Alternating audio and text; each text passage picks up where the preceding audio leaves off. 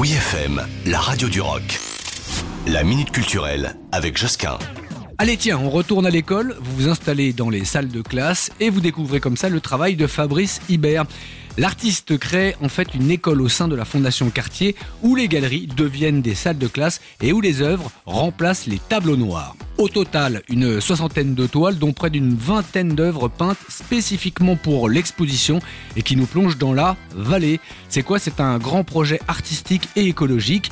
En gros, par exemple, tous les jeudis à 19h, il y a des duos d'experts, un chef et un jardinier, une athlète et un philosophe, une climatologue et une écrivaine, etc.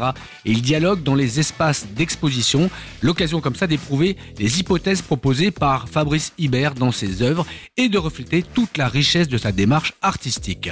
Alors, il a été écrit quand même dans Beaux-Arts Magazine que Fabrice Hibert propose une classe verte au milieu d'une forêt de tableaux enchanteurs. Bienvenue dans l'hypermonde d'un artiste dont la pensée foisonnante est nourrie d'échanges avec des philosophes, des scientifiques et l'ensemble du vivant. C'est jusqu'au 30 avril 2023 à la Fondation Cartier, 261 boulevard Raspail dans le 14e à Paris. Et ce lieu de toute façon est toujours agréable à visiter, notamment avec son jardin. Retrouvez la minute culturelle sur wifm.fr.